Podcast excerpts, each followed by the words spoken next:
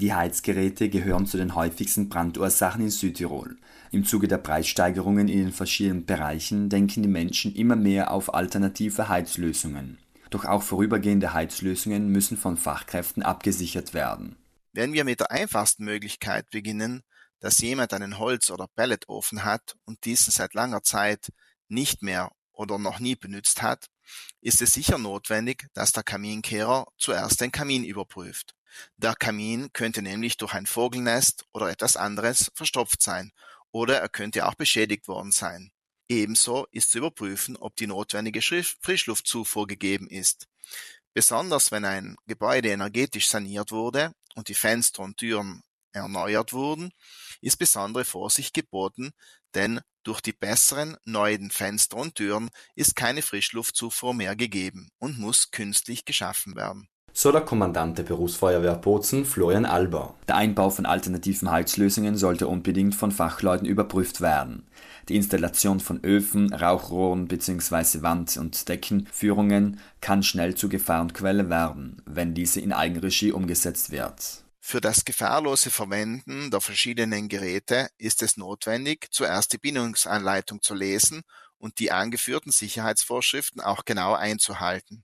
Bei allen Wärmequellen ist immer darauf zu achten, dass ein ausreichender Abstand von brennbaren Materialien eingehalten wird und falls notwendig genügend Frischluftzufuhr gegeben ist.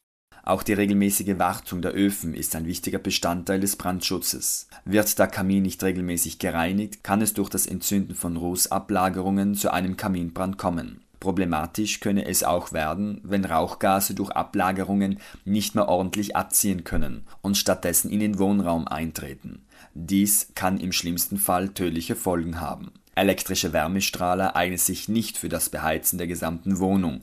Auch die Anwendung von einem elektrischen Heizlüfter muss genau überlegt werden. Soll ein Raum nur kurz aufgewärmt werden, ist ein Heizlüfter sicher eine gute Möglichkeit aber ein Heiz mit Strom ist sicher nicht wirtschaftlich, da der Strom normalerweise die teuerste Energiequelle ist. Zusätzlich muss natürlich darauf geachtet werden, dass die Elektroanlage für diese zusätzliche Belastung ausgelegt worden ist so der Kommandant der Berufsfeuerwehr Bozen, Florian Alber. Eine Alternative zu den herkömmlichen Heizungsmöglichkeiten könnte auch ein umgedrehter Blumentopf inklusive Teelichtern sein. Das Konstrukt heißt Teelichtofen oder Teelichtheizung. Im Prinzip funktioniert die Teelichtheizung dann ganz einfach. Zündet man die Teelichter an, zirkuliert warme Luft zwischen den Blumentöpfen und erhitzt sie.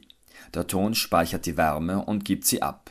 Aber heizt so ein Teelichtofen auch einen Raum? Wenn man als Wärmequelle nur einige wenige Teelichter einsetzt, so wird der Raum auch nicht wirklich erwärmt werden. Zusätzlich sind diese Selbstbauprojekte nicht ganz unproblematisch, da ja je nach Ausführungsvariante auch eine gewisse Verbrennungsgefahr besteht. Sollte es zu einem Brand kommen, kann diese auch ohne Personenschäden zu einem großen Problem werden. All diese Basteleien haben natürlich auch eine Auswirkung auf die Deckung durch die Brandschutzversicherung. Wenn der Brand durch das unsachgemäße Hantieren verursacht wird, so kann natürlich der Versicherungsschutz erlischen. Denn Versicherungen können bei Schäden aussteigen, wenn eine Heizanlage nicht fachgerecht eingebaut wurde. Empfehlenswert ist es deshalb, einen Feuerlöscher in der Wohnung zu haben, sollte ein Brand entstehen